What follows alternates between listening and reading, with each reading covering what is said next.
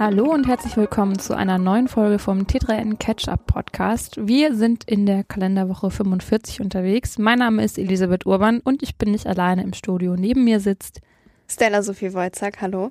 Und Kasper mir von quasi Alben. gegenüber. Entschuldigung, ich habe dir reingeredet. Kasper von Alben, hallo. Hallo ihr beiden. Und ähm, uns ist gerade aufgefallen, so ganz unspektakulärerweise ist, hatten wir letzte Folge 70 folgiges Jubiläum. Haben wir ein bisschen unter den Tisch fallen lassen. Und wir machen da jetzt auch nicht großen Party draus, aber ich dachte mir, ich erwähne es noch mal kurz, dass ich seit 70 Folgen mit euch hier aufnehme und das mir großen Spaß bereitet. Also das heißt ja im Umkehrschluss, also zum einen fand ich, dass es super schnell rumging. 70 hätte ich nicht getippt, wenn man Mhm. mich gefragt hätte. Ähm, heute Nacht geweckt und gesagt, wie viele Folgen habt ihr schon? Und ich glaube, die 100 müssen wir dann, also wir nähern uns der Folge, wo wir ein bisschen, Da wird dann gefeiert. da müssen wir mal auf die, auf den Putz hauen oder so. Das haben wir jetzt schon angekündigt, dann müssen wir es auch wirklich Jetzt müssen wir es dann Genau. Genau, also ihr Ähm. müsst noch 30, 30 Wochen warten, aber dann, Ja. Nett. Ihr müsst noch 30 Wochen warten und 30 Folgen hören, aber Ja, also ich finde schon. Also auch wer, wer uns noch nicht äh, 70 Folgen lang hört, kann gerne mal äh, in Der hat die, jetzt noch in die alten äh, Folgen reinstöbern. Ähm, ich glaube, auch das ist unterhaltsam, auch weil sich vieles, ähm, worüber wir damals gesprochen haben, ja schon wieder ganz krass verändert hat. oder auch Ähm. wiederholt. Das ist, äh, manches Zeit. ist aber auch noch gültig. Ja. Sonst klingt das so nach so, wieso soll ich mir denn was anhören, was überhaupt nicht mehr. schnelllebige Technik. Naja, also ich, ich, also ich gucke mir auch alte Bilder an von Sachen, die nicht mehr so aussehen. Da kommen wir im Fundstück übrigens auch noch ein bisschen dazu. Aber ich würde sagen, wir starten in die Folge mit dem Fell der Woche.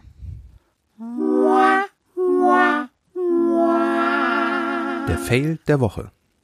Der lässt sich eigentlich ganz kurz zusammenfassen. Italien oder um genau zu sein, die Steuerbehörden in Italien Die wollen nämlich Guardia di Finanza. Ich mag dieses, es es klingt einfach gleich so viel hochtrabender als Finanzbehörde. Gut, dann sage ich jetzt nur noch Guardia di Finanza. Ja, vielen Dank. Die möchte von Airbnb, das habe ich jetzt probiert, besonders böse auszusprechen, 780 Millionen Euro haben. Die Geschichte dahinter lässt sich kurz zusammenfassen. Es gibt seit 2017 ein Gesetz und demnach müssen Mieteinnahmen eben versteuert werden. Da geht es um Mieteinnahmen in Höhe von 3,7 Milliarden Euro.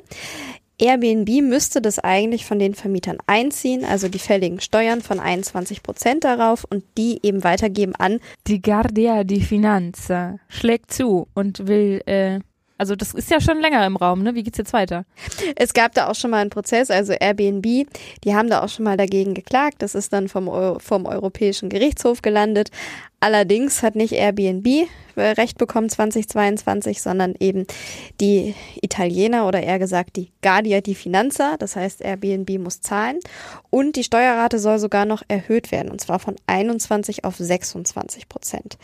Das heißt, Airbnb klagt gegen eine Steuer. Wenn du es so in, nicht direkt gegen die Steuer, sondern gegen das Gesetz, das es eben seit 2017 Ach so, okay, kriegt. gut. Weil sie eben diese Steuern nicht zahlen wollen. Natürlich zum Beispiel der Hotelierverband, der findet die Steuer ganz gut, weil es ist Ja, natürlich klar, eine Konkurrenz. Interessenstechnisch. Ähm, das ist doch dann aber etwas, was die von ihren Vermietern. Also wenn ich jetzt zum Beispiel eine Wohnung in Rom habe und die äh, per Airbnb vermiete, würde ich das ja auf die Miete draufschlagen. Am Ende zahlt das die Steuer dann ja eh nicht. Also es ist ja nicht so, dass Airbnb dann groß. Natürlich würde das Zimmer oder das Apartment in dem Moment ein bisschen teurer werden oder alle Apartments. Das ist natürlich das, was sie nicht wollen, vermutlich, weil sie dann im Vergleich zu den Hotels wieder ein bisschen schlechter dastehen. Darum geht's wahrscheinlich Airbnb, würde ich mal glatt sagen. Naja, und äh, diese 780 Millionen Euro stehen ja im Raum, die Airbnb quasi zwar nicht von den Vermietern eingefordert hat, aber dann ja eben auch nicht weitergeleitet hat. Das heißt, in erster Linie wird jetzt wahrscheinlich Airbnb zur Kasse gebeten und die müssten dann von all den Vermietern, die sie damals nicht äh, zur Kasse gebeten haben. Okay. Genau, das im, Hin- im Nachhinein noch und das glaube ich, das wird sehr, sehr kompliziert. Ähm, es geht ja aber nicht nur um äh, das Unternehmen an sich, sondern da sind ja auch äh, konkret äh, Personen im Spiel, ne? Genau, also die Staatsanwaltschaft in Mailand, die ermittelt auch noch gegen drei Personen, die eben von 2017 bis 2021 in leitender Funktion bei Airbnb gearbeitet haben. Und wie ihr schon gesagt habt, das Geld muss ja woher kommen. Das heißt, Airbnb muss das, ich nenne es jetzt mal auslegen, wobei das natürlich bei 780 Millionen Euro schon eine, eine beachtliche Summe ist. Ja, aber genau darum geht es, weil natürlich dann auch die Vermietverträge etc., das muss alles entsprechend angepasst werden. Und Airbnb Die haben gesagt gegenüber der BBC oder die BBC hat das zumindest berichtet, sie werden schon seit Juni dieses Jahres mit der Klärung beschäftigt. Äh, nun sind das aber auch nicht die einzigen Tech-Unternehmen, die ein bisschen Probleme mit der italienischen Finanzbehörde haben, oder? Ja, also ich würde sagen, äh, die Galia, die Finanza, die ist da aktuell dabei. Also zum Beispiel auch gegen Netflix und Meta sollen eben entsprechende Forderungen zur Steuerermittlung laufen. Okay, na gut, vielleicht gibt's dann noch ein oder zwei Fails die wir nachträglich nochmal nachschieben können. Ich bin äh, gespannt. Aber ähm, jetzt haben wir von sehr viel Geld gerade geredet. Es geht an ein Thema, mit dem wir ähm, alten Dingen eine neue Chance geben können. Also vielleicht, ich, ich, ich wollte eigentlich sagen, wie wir Geld sparen können. Aber warum das mal in manchen Fällen dann doch nicht so wirklich aufgeht. Wieso du mich jetzt dabei anguckst, das klären wir gleich. Das klären wir im Deep Dive.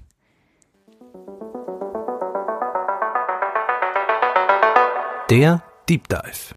Dieser trägt den wundervollen Namen eine zweite Chance für alte Hardware. Und genau darum geht es. Also, Ellie, du hast ja gerade angesprochen, du kannst natürlich einfach mit alter Hardware Geld verdienen, indem du sie verkaufst. Das ist ja das Simpelste. Funktioniert mit Smartphones, mit Computer, mit iPods. Manche sind davon mittlerweile sogar sehr, sehr viel wert. Wer jetzt noch die erste Generation beispielsweise hat.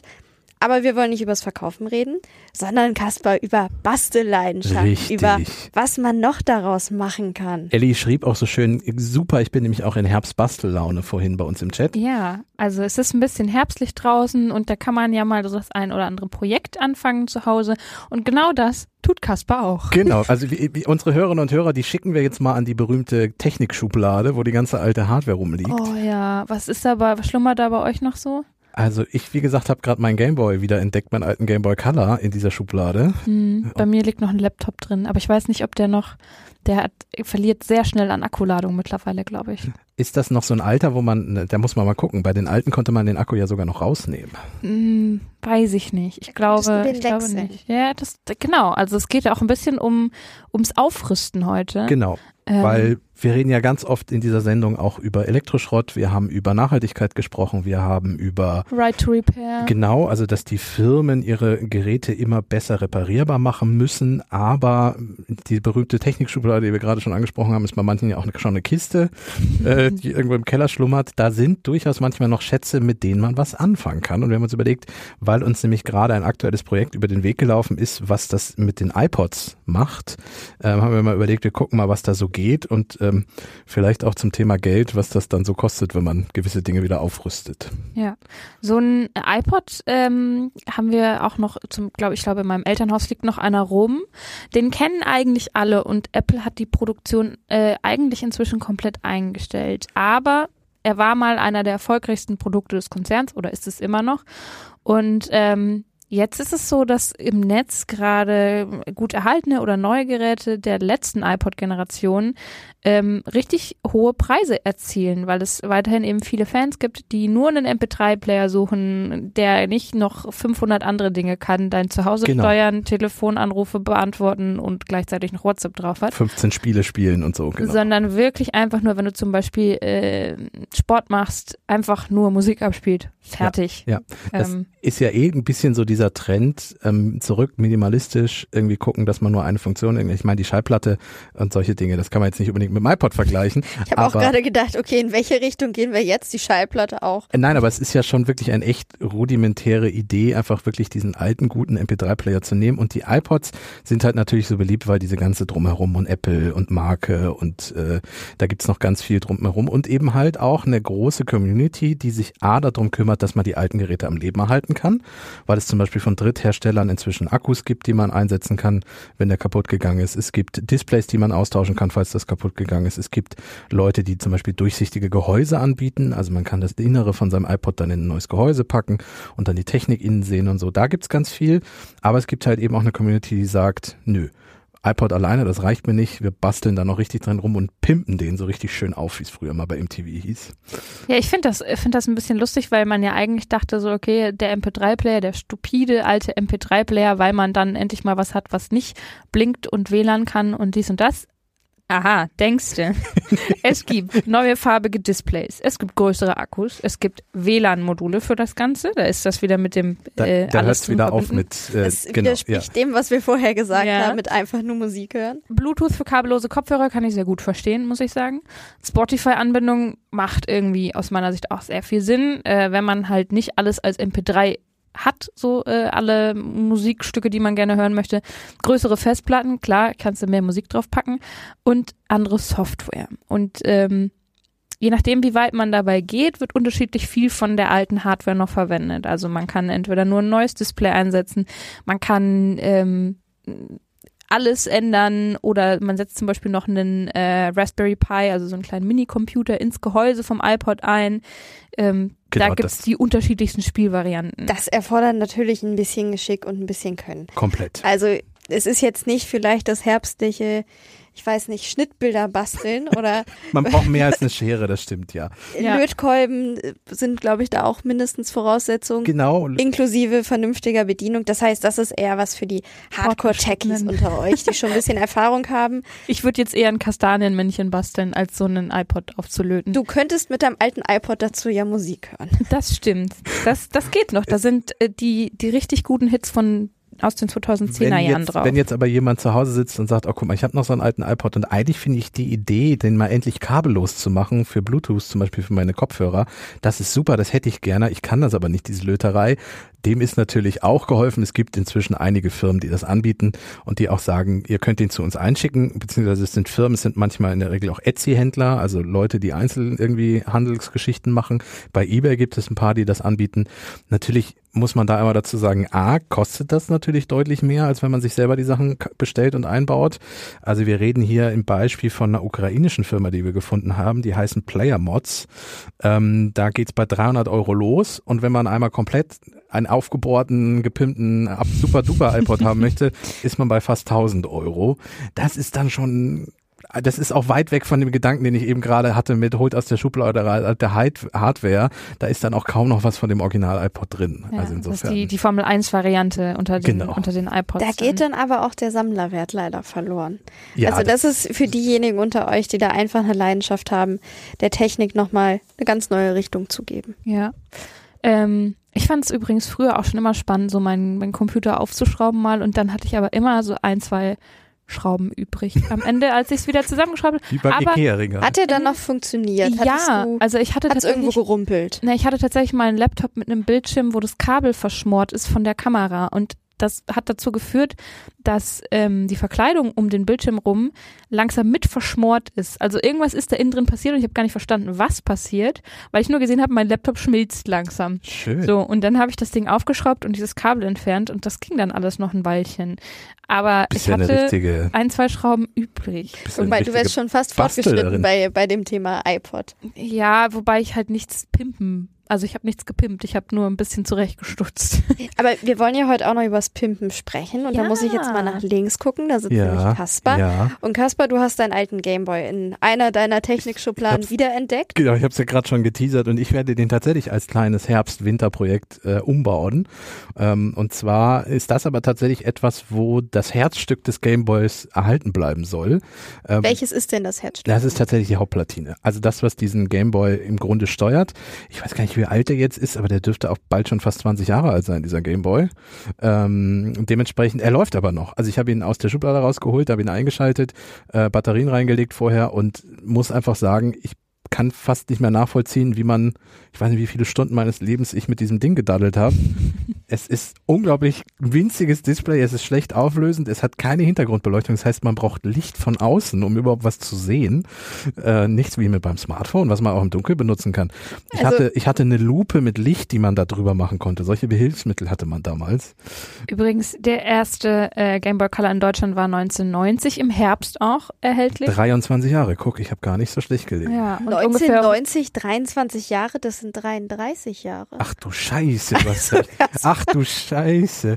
Ich, stell, das ist, ich, ich hoffe, Müssen dass es jetzt- einigen Hörerinnen und Hörern auch noch so geht. Das passiert nämlich immer wieder, dass ich von den Jetzt 90ern was ja, lese ja. und denke, das sind 20 Jahre. Das Müssen sind wir- tatsächlich 33. Ja, müssen wir jetzt die Folge als explizit markieren, wenn du so viel Scheiße sagst? Entschuldigung. Naja, ja, müssen- Also jetzt ja Also, auch, ne, ich glaube, wir jetzt sind ja standardmäßig eh mit Schimpfwörtern in der Folge enthalten angezeigt. Ah, Wie wobei, das aber eigentlich? das ist der, der Gameboy. Der Ich Original Gameboy, Genau, okay, ich weiß gut. nicht, wann die, die Gameboy Colors ähm, Sagt das der erschienen Wikipedia-Artikel sind. nicht? Während du das recherchierst, können wir ja noch darüber sprechen. Wir hatten neulich eine Meta-Quest auf der Nase, Ja. haben digital gespielt Ja. und jetzt hast du auf einmal einen Gameboy wieder in der Hand. Wenn ich Mhm. jetzt an meinen alten Nintendo DS, der funktioniert übrigens auch noch, Ja. der bleibt aber so. Also der wird Der wird angeschaltet. nicht angerührt. die Nintendogs, das funktioniert alles. Animal Crossing, da wird nichts umgebaut. So, So, also falls ich den nochmal nutze. Aber wie war für das, dich das, dieser Vergleich? Ellie hat die Zahl, bevor ich loslege. Ja, Einwurf äh, von meiner Stelle, der Game Boy Color ist tatsächlich 1998 zum Beispiel, ähm, dann als indirekter Nachfolger vom Game Boy äh, und Game Boy Pocket 25 Jahre. rausgekommen, das heißt 25. Okay. Du hast dich nicht komplett vertan, Der ja eben Nur schon, ein bisschen. aber ja, aber nicht bei der, wie alt der ist. genau. Ich hatte den relativ früh, nachdem der rauskam. Also wahrscheinlich ist das Gerät, was ich habe, wirklich fast 25 Jahre alt. Und es funktioniert ja noch. Und die Spiele, das habe ich dabei auch festgestellt, sind immer noch cool. Also Super Mario und wie sie alle heißen. Das heißt, eigentlich müsste man jetzt entweder sagen, ich nehme den öfter mal wieder aus der Schublade und muss halt ein helles Licht irgendwie mit einer Lupe wieder drauf montieren, so wie früher. Oder man nimmt die alte Hardware und baut zumindest die Sachen, die einen jetzt gerade daran stören, um. Und das eine ist, es wird ein Akku reinwandern, weil ich diese Batteriegeschichte, das ist halt erstens super nervig, zweitens es hält nicht lange und Thema Umwelt ist ja so eine Sache, selbst na gut, man könnte jetzt Akkus rein, also wiederaufladbare reinpacken, aber es ist natürlich praktischer, wenn man den auch mit einem Ladekabel laden kann. Das konnte man nämlich früher auch nicht. Man darf sich das mal auf der Zunge zergehen lassen. Das gab es damals so in dem Sinne häufig noch gar nicht. Ähm, es wird ein USB-C-Anschluss rankommen, damit man es laden kann. Das ist auch besser, dann passen wenigstens die ganzen Kabel. Genau, es wird ein 25% größeres Display reinkommen, was eine Hintergrundbeleuchtung hat. Also- Braucht dann aber auch mehr Energie. Also Ja. beim Thema Nachhaltigkeit. ähm, ein bisschen mehr Energie und dafür wird auch ein neues Strommodul reinwandern müssen, weil wenn du die alte Platine mit dieser ganzen neuen Hardware ausstatterst, kann es sein, dass das Ding ab und an mal einfach so ausgeht, weil es zu viel für ihn wird. Deswegen ähm, kommt da auch eine neue Stromgeschichte rein. Das war's dann aber und wie gesagt, die Hauptplatine bleibt gleich und das heißt, die Games sind auch noch genauso und die funktionieren auch noch genauso, ist genauso schnell wie vorher. Äh, es ist also ein richtiger Gameboy noch. Was sind denn deine, äh, deine Spiele, die du als erstes spielen wirst, wenn da alles gefixt ist? Also Super Mario werde ich tatsächlich äh, mal schnell wieder reinlegen. Äh, ich habe ein Asterix und Obelix Spiel noch und eines ähm, Tim in Tibet. Oh, An dem scheitere ich seit, naja, inzwischen dann fast 30 Jahren, wie wir ja gerade gehört naja, haben. Vielleicht wird es mit Jahr. dem großen Bildschirm ein bisschen besser. Wie viel Geld hast du da bis jetzt reingesteckt? Äh, bis jetzt noch gar nichts. Ich habe das bei einem Händler ähm, jetzt alles mal in den Warenkorb gepackt und werde das die nächsten Tage bestellen. Das wären wahrscheinlich tatsächlich so um die 150 Euro. Also das muss man halt auch wissen. Die Hardware kostet halt was. Aber dafür ist diese Hardware halt wirklich genau darauf spezialisiert. Und ähm, es gibt ganz viele Anleitungen, Tutorials und alles Mögliche, mit dem man dann tatsächlich den Einbau auch schaffen kann, wenn man im Leben schon mal ein, zwei Mal gelötet hat. Das muss man auch dazu sagen.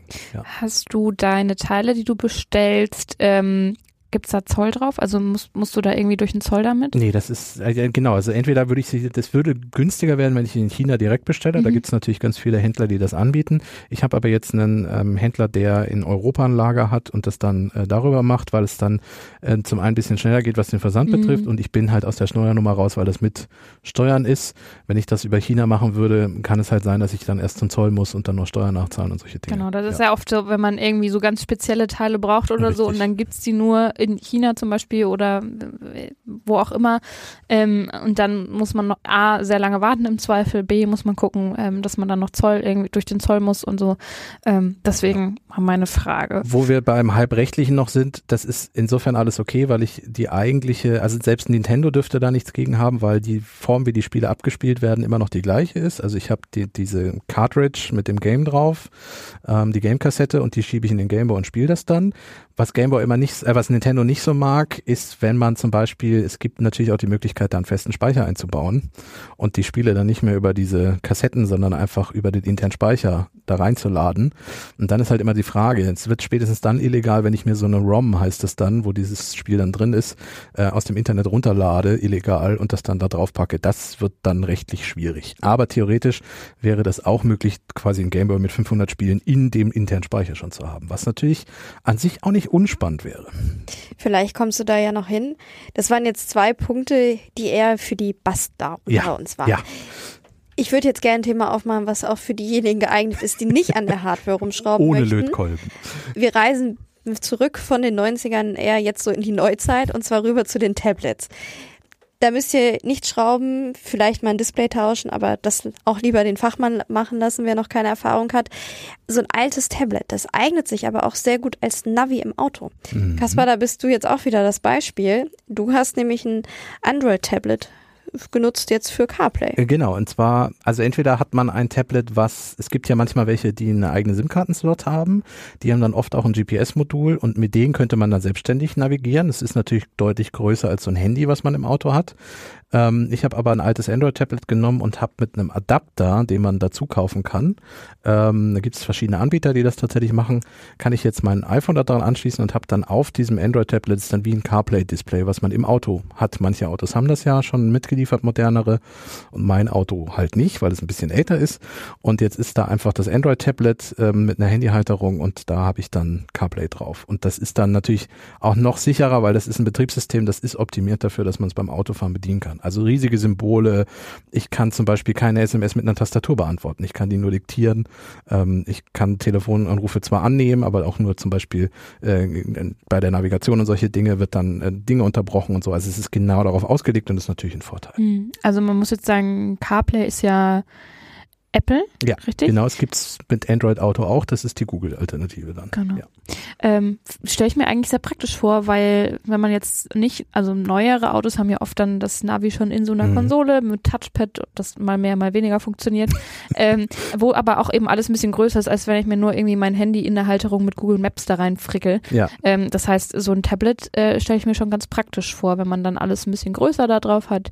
Ähm, und ja, was gibt's denn noch? Ich find's ja, find's ja schön. Es kommt jetzt wieder hier, da steht in unserem Doc der Begriff Smart Home. Da gucke ich auch wieder in Richtung Kasper. Finde ich ganz großartig.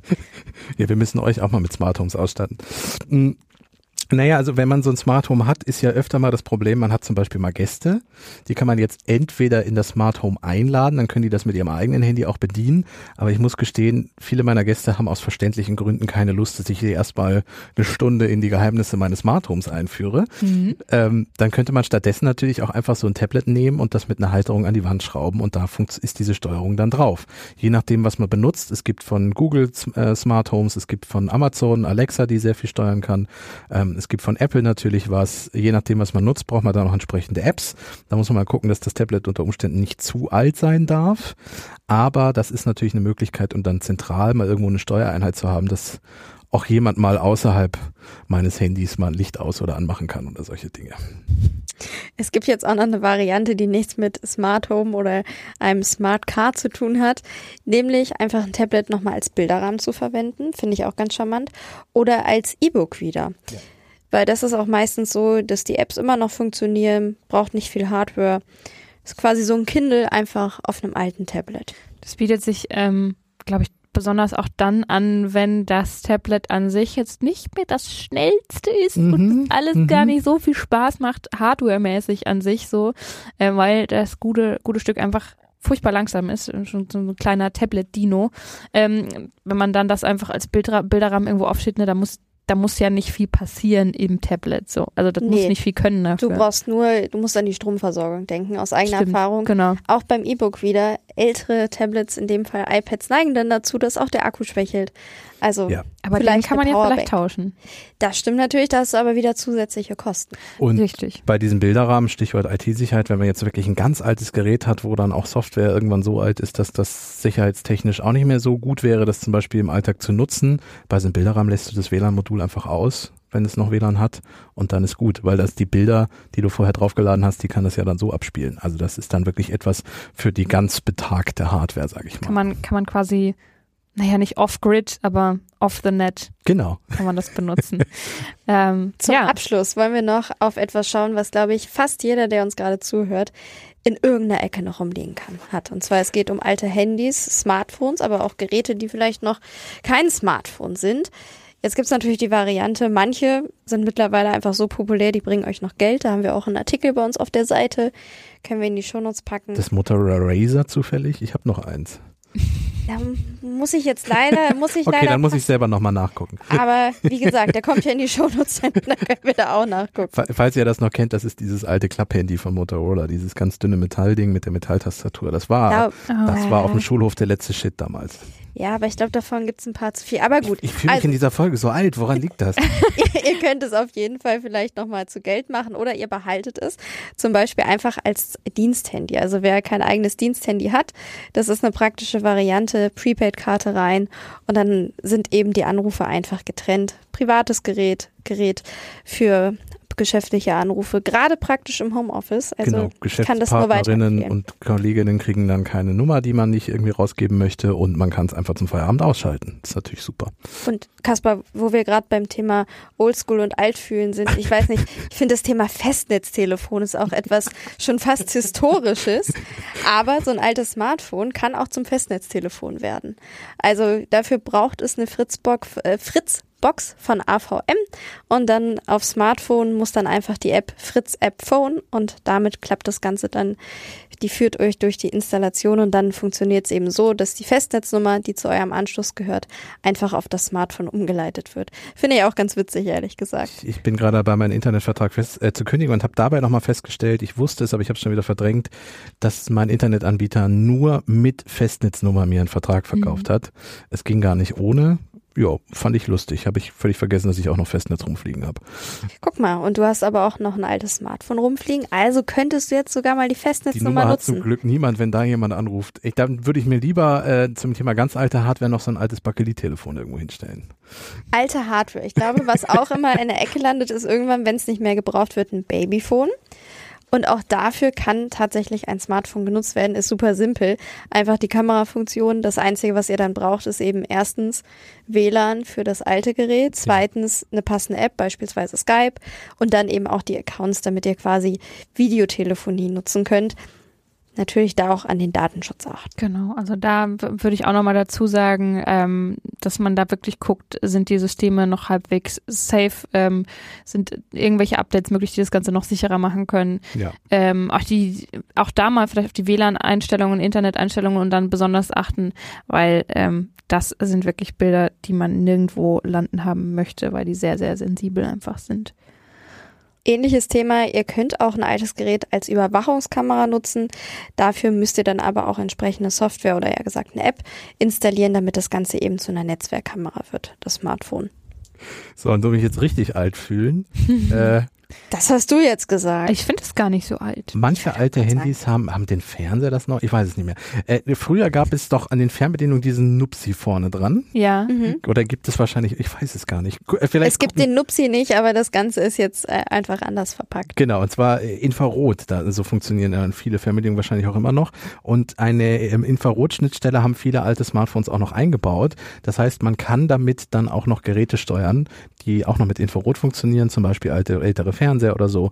Ähm, Es wäre auch noch eine Möglichkeit, falls das irgendwie, bevor man sich zum Beispiel so eine Zweitfernbedienung kauft, die man irgendwie auf dem Markt dann oder die dann doch nicht funktioniert oder so eine Multifunktionsfernbedienung, die auch nie, nie funktioniert haben bei mir.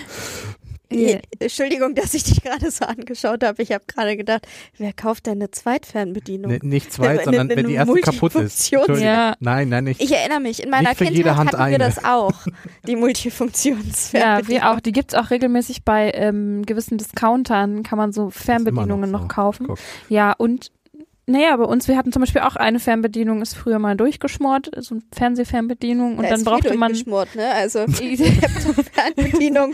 Bei du- was was heißt. also- Ja, das äh, ist ähm, risky business. Da ist, nee, ich glaube, da hat sich einfach Staub an einer ungünstigen Stelle gesammelt gehabt und dann also bei uns ist roch es mal interessant und gut war. Getränk drüber geflossen und solche Ja, Dinge. Halt im ja, ja. Wohnzimmer ist da passieren solche Sachen. Passiert ganz viel.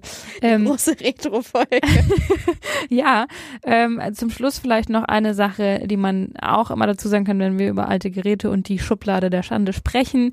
Ähm, man kann diese ganzen Sachen natürlich großartig umbasteln, man kann neue Software drauf installieren, man kann damit noch spannende Projekte irgendwie anleiten oder im Zweifel, ähm, honestly, vielleicht auch einfach mal irgendwelche Kinder zum Beispiel das aufschrauben lassen und gucken, was sie damit so basteln können. Ähm, natürlich alles im, in einem sicheren Umfeld. Und Vorsicht vor Batterien und Akkus. Genau, eben, also da ein bisschen gucken, aber so ein bisschen dran rumschrauben kann ja auch sehr viel Spaß bereiten. Oder ähm, wenn das alles nichts für euch ist, ihr könnt die Geräte im Zweifel entweder verkaufen oder auch spenden. Ja. Und einfach kreativ werden. Ich glaube, das ist das Fazit zu, zu unserem äh, Thema hier heute gerade. Äh, vielleicht habt ihr ja noch was überlegt mal, was kann man damit vielleicht noch anfangen. Es ist immer noch besser, als das einfach in der Schublade verstauben ja. zu lassen. Was mir gerade auch einfällt, ähm, da habe ich jetzt kein, keine Adresse, an die ich euch weiterleiten kann irgendwie, aber ähm, es gibt ja auch in vielen Städten so Makerspaces, mhm. wo man so ein bisschen Bastlerei-Werkstatt hat und ähm, und Reparaturcafés. Reparaturcafés und ja. genau, also es gibt gibt Leute, die ähm, einfach in ihrer Freizeit sich ehrenamtlich auch engagieren und so Schraubereien ähm, sehr gerne machen oder auch anleiten dafür oder zum Beispiel auch ähm, mit Kindern Workshops machen, wo man dann irgendwas basteln kann. Die ähm, haben auch Lötkolben und sowas, die haben Technik, mit dem man noch Dinge durchprobieren kann, also testen kann und so. Also da ist auch wirklich eine kleine Werkstatt meistens vorhanden.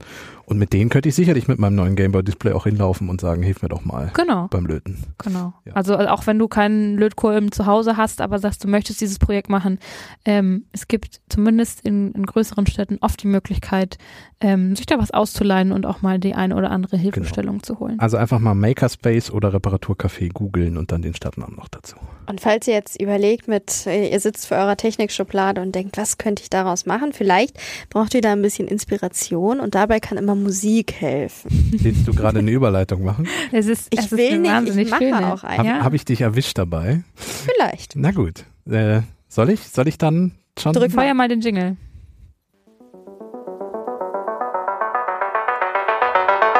Das Netzfundstück. Wir bleiben äh, ein bisschen retro unterwegs. Das ist, Wir machen jetzt ist mal- ganz schön. Wir machen jetzt mal Radio. ja. Und jetzt die Beatles. Jetzt, wir spielen einen Song. Und zwar gibt es einen neuen Song von den Beatles. Ähm, die Beatles sind wieder da. Naja, Äh, Das fast. ist jetzt, das stimmt nicht. Also der Was jetzt, dass wir den Song spielen oder dass die Beatles wieder da sind? beides. Wir dürfen den tatsächlich GEMA-technisch nicht spielen, sonst würden wir es tatsächlich tun oder zumindest mal reinhören, aber das geht leider nicht. Also wir dürfen über ihn sprechen. genau, das, das machen machen wir. wir Also nicht wundern, dass wir jetzt gleich über ein Musikstück reden, was wir nicht hören dürfen. Es geht leider gerade Ja. einfach nicht. Die Grundlage für den äh, jetzt erschienenen Song ist eine Audioaufnahme von 1979. John Lennon singt in seinem New Yorker Apartment den Song Now and Then ein. Er begleitet sich selbst am Klavier. Und er nimmt sich dabei mit einem Ghetto Blaster auf, um quasi eine erste Demo-Version des Songs auf Tape Schon zu wieder erstellen. Retro-Tech. Ja, es ist, es ist einfach Retro. Ähm, Im darauffolgenden Jahr 1980 wird John Lennon ermordet. 1994 über, übergibt seine Witwe Yoko Ono das verbliebene Demo-Tape an Paul McCartney. Und der tut sich dann zusammen mit George Harrison und Ringo Starr, den anderen beiden Ex-Beatles, und sie spielen neue Teile dazu ein. Eigentlich wollen sie nämlich Now and Then vollenden und veröffentlichen. Das Problem damals ist, es gibt eine Kombi ähm, aus dem Klavier und ähm, aus John Lennons Stimme, ähm, die es unmöglich macht, irgendwie die Stimme da raus zu extrahieren. Das Klavier Genau, die ist, sind ist, ist so, Beide auf einem. Ja. genau, und es ist einfach, es überlagert sich zu sehr. Und wenn du jetzt das Neue nimmst, also ganz bei, bei Popsongs oder generell bei, bei Musik, die in einem Studio aufgenommen wird, ist so, dass du die Einzelspuren aufnimmst. Machen wir beim Podcast ja auch gerade. Also jede unserer Stimmen wird hier gerade als Einzelspur aufgenommen und am Ende beim Schneiden zusammen zu einer Spur zusammengeschnitten. Warum mache ich das? Wenn ich jetzt zum Beispiel gerade einen Hicks mache und Eddie spricht, kann ich den bei mir aus der Tonspur einfach rausnehmen. Äh, und ich kann die Lautstärken entsprechend anpassen. Das ist bei Musik noch viel wichtiger. Also das Klavier, was John Lennon spielt, kann ich zum Beispiel ein bisschen leiser machen. Ich könnte seine Stimme ein bisschen lauter machen. Und das kann ich halt nicht tun, wenn beides auf einer Tonspur auf dieser Kassette ist. Die hat ja keine unterschiedlichen Spuren gehabt. Und jetzt kommt die neue Gitarre dazu und äh, vielleicht noch ein Schlagzeug. Aber das passt dann alles nicht zu dem, was schon ist, weil ich kann das halt schlecht nachbearbeiten, weil es keine Einzelspuren sind. Genau, es gab ein, zwei Songs von diesem Tape, ähm, die trotzdem funktioniert haben, die dann auch im Laufe der Zeit released wurden mit Ergänzungen eben ähm, posthum. Aber bei Now and Then, da hakt es einfach irgendwie. Und Da hakt es. da hakt es. Und deswegen äh, verwerfen die Ex-Beatles äh, die Arbeit am Song und ähm, Sie haben aber schon einige Teile eingespielt dafür. 2001 stirbt dann auch George Harrison und jetzt beamen wir uns zurück ins Hier und Jetzt. Da hat nämlich eine KI-Software dabei geholfen, genau dieses Problem zu lösen. Nämlich, dass das Klavier die Stimme von Lennon übertönt hat.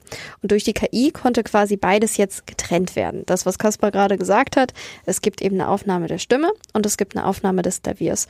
Und so konnte dann daraus tatsächlich ein neuer Song entstehen, auch weil die alten Stücke die beispielsweise der Gitarrist George Harrison auch schon eingespielt hatte, obwohl er verstorben ist. Die Tonaufnahmen gibt's und so konnte eben dank KI-Software quasi ein neuer Song zusammengesetzt werden, der aber und das finde ich nochmal wichtig zu sagen, es ist ein Song, der wurde menschlich aufgenommen. Also die Stimme ist echt, die, das Gespielte ist echt quasi das Puzzle, die Komposition, ja, lass uns, die lass ist uns, mit KI-Software. Lass uns dabei mal bleiben, weil diese KI-Software ist mit John Lennons Stimme trainiert worden, mit seiner Gesangsstimme. Das heißt, die wusste, wie er singt und die hat dann die Stellen, die zu sehr vom Klavier übertönt waren oder die dann halt in der Einzelaufspur von, von seiner Stimme halt nicht mehr funktioniert haben ohne Klavier, dann quasi ne, ich möchte nicht sagen neu gemacht, aber so eingespielt, wie er sie gesungen hätte in dem Moment. Das heißt, es ist schon noch John Lennon, der da singt, aber zum Teil ist es KI generiert, was wir da hören. Das heißt, das ist durchaus eine kleine Diskussion dann hinterher im Brand. Was ist denn davon jetzt? Ist das überhaupt wirklich echt? Ist das wirklich John Lennon? Ähm, man muss sagen, die Gitarren, die, die George Harrison einspielt, sind natürlich komplett von ihm, weil da hatte man ja eine gute Aufnahme. Äh, und ich finde, um die Diskussion ein bisschen abzukürzen, wir können trotzdem gleich noch drüber reden, ohne dieses KI-Tool, was unter anderem von Peter Jackson, also dem Herr der Ringe-Regisseur, mitentwickelt wurde für die Beatles-Doku, die große, die vor, ich glaube, zwei Jahren rauskam, ähm, und weil da mehrere Songs quasi ein bisschen aufbereitet wurden über diese Art. Ohne dieses KI-Tool hätte es den Song jetzt gar nicht in dieser Form gegeben. Und da muss ich gestehen, hätte ich jetzt lieber so die Version, wo zumindest ein Teil künstlich nach John Lennon nachempfunden ist, als gar keine Version. Ich weiß nicht, wie ihr das seht. Ja, ich ähm, wollte auch noch kurz was sagen, dass eben Peter Jackson da eine ganz große Rolle für das Mhm. Projekt gespielt hat. Ähm, 2021 ist äh, die Doku-Serie Ja, okay. Get Back tatsächlich ähm, quasi veröffentlicht worden und dafür wurde diese KI-Software ähm, erstellt, trainiert, entwickelt. Ähm, und wie du schon gesagt hast, ähm, nicht alles ist komplett John Lennon, aber es hat eben geholfen, so diese, die, die Aufnahme von damals so ähm, herzustellen, wiederherzustellen, dass sie mit all den anderen Spuren, die es da gibt, ähm, es gibt auch noch Gesang und so weiter, ähm, dass das jetzt alles zusammenpassen soll. Und ähm, Now and Then soll der letzte Song der Beatles sein. Und tatsächlich merkt man, es gibt ein Video, ähm, das auch Peter Jackson quasi dann als Musikvideo dafür kreiert hat. Und man sieht schon die beiden verbleibenden, noch lebenden Beatles. Ähm, da passiert was im Gesicht dieser Männer, die dann nochmal irgendwie das Gefühl haben, okay, wir, wir hören uns gerade selber nochmal als Band zusammen. Ähm, und es ist auch sehr schön so gemacht, dass quasi die älteren Versionen der Beatles mit jungen ähm, Bühnenaufnahmen zusammengeschnitten sind und so. Und es ist so so ein man, man sieht eben dieses Geflecht, was der Song an sich ist, durch eine moderne Technik und alte Aufnahme, sieht man auch in diesem Video wieder. Und ähm, tatsächlich hat ähm, Paul McCartney auch gesagt, ähm, er ist der Meinung, dass auch an John Lennon einverstanden gewesen wäre damit, dass dieser Song, so wie er jetzt rekonstruiert wurde, fertiggestellt wurde. Ja, aber es ist ja auch, also ich hätte mich, glaube ich, ein bisschen dagegen gewehrt, wenn die Beatles jetzt mit einer komplett künstlichen Lennon-Version einen komplett neuen Song geschrieben hätten. Ja. Das ist ja im Grunde wirklich das Werk, was er damals in diesem Apartment aufgenommen hat, remastert und mit Spuren ergänzt.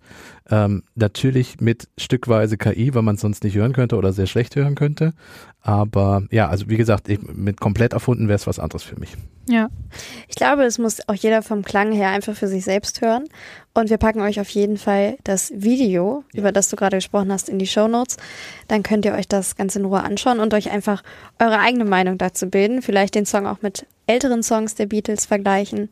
Und in dem Sinne, habt einen, einen herbstlichen Tag beim Anhören, aber hier geht's noch weiter. Ja. das klang schon nach Abmoderation. Ich ähm, überlege auch gerade, ähm, vielleicht äh, verlinken wir nicht das Musikvideo, weil das findet man ganz einfach auch selber, sondern ähm, ein Kurzfilm über die Entstehung dieses Genau, so ein bisschen Songs. Making of. Ja. Genau, da gibt es, der dauert, ich glaube, eine Viertelstunde oder was. Ja. Ähm, der, das ist zusammengeschnitten worden, wo man auch sieht, die Aufnahmen 1994, 95, wo dann auch noch die Gitarrenstimmen dazu kamen und so weiter. Und warum das dann alles nicht geklappt hat. Und ähm, genau, auch der, der Sohn ähm, von John Lennon kommt zu Wort. Ähm, genau, deswegen, das würde ich sagen, packen wir mal in die Show Notes. Und ähm, wir haben da noch was im Netz gefunden. Nicht nur einen Song. Noch ein Netzfundstück. Genau, sondern auch einen Streamingdienst, einen neuen. Und wer jetzt denkt, okay, ich habe jetzt schon Disney und äh, Netflix und wie sie alle heißen, dieser neue Streamingdienst hat ein bisschen andere Inhalte. Ja. Der, also der greift nach den Sternen im wahrsten Sinne des Wortes. Das ist Uh. nämlich NASA Plus.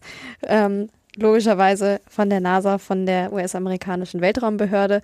Und wenn ihr jetzt denkt, toll, Live-Übertragung von Raketenstarts, nein, das soll nicht alles sein, sondern sie wollen eben eine Streaming-Plattform schaffen, die familienfreundlich ist.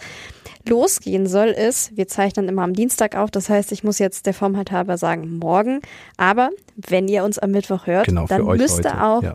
die Streaming-Plattform der NASA verfügbar sein. Und die soll auch weltweit direkt online gehen, kostenlos, familienfreundlich. Und wenn ihr euch jetzt fragt, neben Raketenstarts gibt es zum Beispiel die Serie Lucy. Ich fasse das kurz zusammen. Es ist familienfreundlich. Es ist familienfreundlich. Also, Lucy, ich zitiere jetzt den Text unter dem Trailer-YouTube-Video, ist ein mutiges, fünfäugiges Raumschiff, Oh was eine abenteuerliche Reise durch den Weltraum macht, um die trojanischen Asteroiden zu besuchen, in der Hoffnung, die Ursprungsgeschichte des Sonnensystems zu entdecken. Also, falls ihr vielleicht Bildungsauftrag sehe ich da fürs noch. Wochenende noch was sucht und mal nicht zu Netflix oder Disney Plus wollt, könnt ihr mal NASA Plus ausprobieren. Ja. Das Ganze geht auf Android- und iOS-Geräten äh, via NASA-App, wenn ich das richtig verstanden Genau, habe. du kannst aber auch einfach äh, den Browser deines Vertrauens nutzen Mhm. und dann einfach die dazugehörige NASA-Webseite aufsuchen. Okay. Also Und NASA äh, Apple Plus. TV und Fire TV und sowas bieten das, äh, glaube ich, Genau. auch an. Das heißt, ihr könnt das im Zweifel auch auf dem Fernseher gucken. Ähm, Ist ja auch was für die dunklen Herbsttage jetzt. Genau, Ne? ein bisschen, bisschen äh, mutige Raumschiffe begleiten und sowas, finde ich ganz spannend. Also die NASA, man merkt schon, die NASA ähm, ist ja viele auch im Nachwuchsbereich unterwegs, hat auch Comics gemacht ähm, zu ihren, zu ihrer äh, Artemis-Mission und sowas zum Beispiel. Und jetzt ähm, gibt's eben auch Streaming-Inhalte, die man vielleicht mal sonntags morgens laufen lassen kann. Ich glaube, die Nachfrage ist da. Ich hatte einfach mal bei X, ehemals Twitter, vorhin vorbeigeguckt unter dem Ankündigungsposting und da schrieben einige, dass sie ganz begeistert sind und sich drauf freuen. Also mal abwarten. Es könnte ja schon fast eine gute Nachricht sein, dass wir jetzt noch mehr Einblick in den Weltraum bekommen, aber das, das, das wäre ein bisschen too much. Du bist Deswegen heute haben wir die noch Königin der Überleitung. was anderes mitgebracht.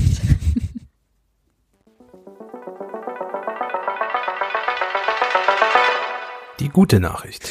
Genau, wir hatten ja letzte Woche schon drüber gesprochen, dass gerade ziemlich viele Menschen krank, krank sind und flach liegen. Äh, Grüße gehen raus und gute, gute Besserung. Ja, äh, das ist nicht die gute Nachricht. Ähm, wenn ich in die Apotheke gehe, wenn ich krank bin und mich da mit Medikamenten eindecke, dann gehe ich davon aus, dass das, was mir da verkauft wird, auch qualitativ hochwertig ist. Online bin ich zum persönlich da schon eher skeptisch und tatsächlich schätzt die WHO, dass jedes zehnte online verkaufte Medikament gefälscht ist. Ich kann, wenn ich mir sowas bestelle, aber schlecht erkennen, was ich da gerade einnehme und muss mich eigentlich darauf verlassen, dass das drin ist, was draufsteht. Ja, die Verpackungen, in denen diese gefälscht, die sind ganz unterschiedlich von der Qualität her. Manchmal sieht man es quasi sofort. Äh, manchmal äh, selbst als Expertin und Experte kann man nicht mehr, weil die wirklich so gut nachgemacht sind. Die äh, Hersteller von den Medikamenten arbeiten dann manchmal, man kann mal drauf gucken, es gibt manchmal so Verpackungen, wo so ein Hologramm mit drauf ist und solche Dinge. Mhm, Wenn man Also, das so hin und her genau. bewegt, die Packung quasi. Ähnlich wie beim Geld. Also es gibt wirklich langsam fast schon so Versuche, Fälschung irgendwie zu umgehen, weil das Problem wirklich groß ist. Das ist natürlich einmal ein finanzielles Problem, weil so Medikamente oft teurer sind als in der Produktion, weil ja ganz viel Forschung davor ist. Mhm. Ähm, und das zweite ist natürlich, oft sind auch gar nicht die Inhaltsstoffe drin. Also manchmal sind die Fälschungen auch so, dass sie quasi gleichwertig sind, weil es was ganz Einfaches ist, Kopfschmerztablette. Aber bei, spätestens bei hochspezialisierten Medikamenten ist dann manchmal entweder gar nichts drin an Wirkstoff oder es ist sogar noch schädlich, was man dann Ja. zu sich nimmt. Und das ist ja super perfide, wenn du eigentlich krank bist und dich darauf verlassen Genau. musst, dass das, was du da einnimmst, auch wirkt. Ja. Und äh, eine Möglichkeit, um jetzt Fälschungen quasi besser zu verhindern, ähm, da hat sich ein Konsortium von drei Fraunhofer-Instituten überlegt. Äh, die Fraunhofer-Institute für angewandte Polymerforschung, für sichere Informationstechnologie und für offene Kommunikationssysteme haben ein Kennzeichnungssystem entwickelt, und zwar eine Smart-ID für Medikamente. Die haben da drei Jahre lang gearbeitet an der Sache ähm, und wollen damit eben Medikamente fälschungssicherer machen, beziehungsweise die Verpackungen. Auf, und in der kommenden Woche stellen sie das Ergebnis ihrer Forschung auf einer Fachmesse vor. Und wie soll das Ganze funktionieren? Also es gibt eine Smart ID für Medikamente und die ist dann wahrscheinlich, nehme ich jetzt mal stark an, auf der Packung eingearbeitet, kennzeichnet das Produkt. Ja, ähm, genau. Das Ganze soll so funktionieren, dass jede ähm, Packung einen Code trägt. Ähm, den kann man dann per Smartphone authentifizieren. So, und äh, dafür braucht es keine Datenbank, das heißt, es funktioniert auch offline, was natürlich sehr praktisch ist, weil zum Beispiel die Hersteller dann auch nicht extra eine Datenbank irgendwie anlegen müssen, sondern es funktioniert alles über diese App, die die Fraunhofer Institute da entwickelt haben. Wie aber funktioniert dieser Code? Also in dem Code ähm, wird die Verpackung, die, die Oberflächentextur der Verpackung ähm, hinterlegt quasi. Also ähm, Dr. Tobias Jochum, der das Projekt koordiniert hat, sagt, wir machen uns dabei die Tatsache zunutze, dass jede Verpackung eine einzigartige, charakteristische Oberflächentextur aufweist, wie bei einem menschlichen Fingerabdruck, und dass handelsübliche Smartphone-Kameras in der Lage sind, diese Oberflächentextur zu erfassen.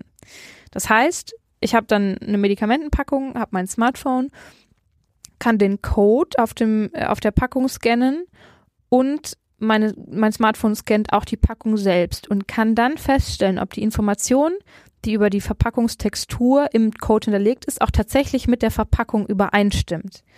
So, ähm, das ist die Idee dahinter. Aktuell ist das Ganze noch äh, in der Entwicklung. Man arbeitet zum Beispiel daran, dass ähm, der Barcode selbst und auch die Fläche, die zum Abgleich dieser Oberflächentexturen gebraucht wird, noch kleiner werden, ähm, einfach um das Ganze möglichst gut auf einer kleinen Packung darstellen zu können. Und die Sensitivität, Sensitivität ähm, soll noch erhöht werden. Und das macht es natürlich dann für Fälscher noch mal schwieriger, ähm, das erstens nachzubauen, zweitens zu implementieren und dann so gut zu fälschen, dass auch dieser diese Smart ID, also die müssen sich ja dann selbst über die Oberfläche der Verpackung langsam Gedanken machen. Das wird dann ja irgendwann wirklich schwierig und unwirtschaftlich dann irgendwann auch für die. Genau, also es ist ähm, einfach so der Gedanke, dass die Verpackung zwar gleich aussieht vielleicht, ja. aber ähm, nicht von der Textur her wirklich gleich nachempfunden ist. Ja, wie bei ist. Falschgeld. Also das Problem ist ja ganz oft für Fälscher, dass sie nicht an das Papier kommen, was wirklich genutzt wird für zum Beispiel Euronoten und dass das dann erstens sich ganz anders anfühlt und auch ganz andere Eigenschaften hat als äh, das Originalpapier für Bargeld. Genau. Und das könnte ja auch für andere Bereiche spannend sein. Also natürlich im Medizinbereich geht es da auch noch um Schutztextilien, aber möglicherweise wäre die Technik auch spannend im Bereich Innenausstattung, Maschinenbau. Also mal sehen, was daraus wird. Genau, also überall da, ähm, wo hochwertige Produkte verkauft werden und man wirklich sicherstellen möchte, dass das diese hochwertigen Produkte sind ähm, und quasi auch wirklich nicht irgendein Fake-Hersteller dahinter steckt, sondern dass das Original quasi ähm, da genutzt wird. Wie gesagt, aktuell ist das Ganze noch in der Entwicklung und es muss dann natürlich, damit ich feststellen kann, ob die äh, das Medikament, was ich da online gekauft habe, auch wirklich das ist, muss der Hersteller auch auf diese Smart ID setzen. Also der muss ähm, das ganze Konzept mit dieser Oberflächentexturerfassung und so weiter, muss der bei sich auch wirklich eingeführt haben, damit ich das feststellen kann. Wobei ich mir da denke, wenn ich dann in Zukunft irgendwo ein Medikament bestelle und ein Hersteller hat diese Smart ID, bietet das an und ein anderer nicht, dann wüsste ich, glaube ich, für welchen ich mich eher entscheiden würde. Wobei ich glaube, auch aus Herstellersicht wird es ja auch einfach auf die Kosten drauf ankommen, dass du deine Verpackungsmaschinen etc. entsprechend anpasst. Deswegen finde ich es auch spannend, was es dann auch wirklich für ein Material wird. Ja. Aber wir werden dranbleiben. Und genau. wer weiß, vielleicht ist es irgendwann üblich, dass wir unsere Medikamente scannen können. Ja, also ich habe ja vorhin gesagt, drei Jahre haben sie gebraucht, um das jetzt bis jetzt zu entwickeln. Ich glaube, so das ein oder andere Jahr dein, wird noch dein vergehen. Aber ist, dass es noch ein das, bisschen dauert. Genau, dass ja. das wirklich äh, übernommen wird. Wir hoffen, dass ihr nicht krank seid gerade oder schnell gesund werdet mit im Zweifel den richtigen Medikamenten. Und dann hören wir uns in der nächsten Woche wieder ähm, mit einem bunten Blumenstrauß an Themen. Vielen Dank fürs Einschalten. Wenn ihr mögt, lasst gerne eine Bewertung da und falls ihr es noch nicht gemacht like, habt, abonniert uns, Abonniert uns. uns weiter, Genau. drückt die Oh. Glocke. schreibt uns eine E-Mail. Das ähm, lesen Ja, wir immer sehr gerne. Genau. Und ähm, dann würde ich sagen, wir sind raus für diese Woche. Bis zum nächsten Mal. Bis Tschüss. dahin. Tschüss. Tschüss.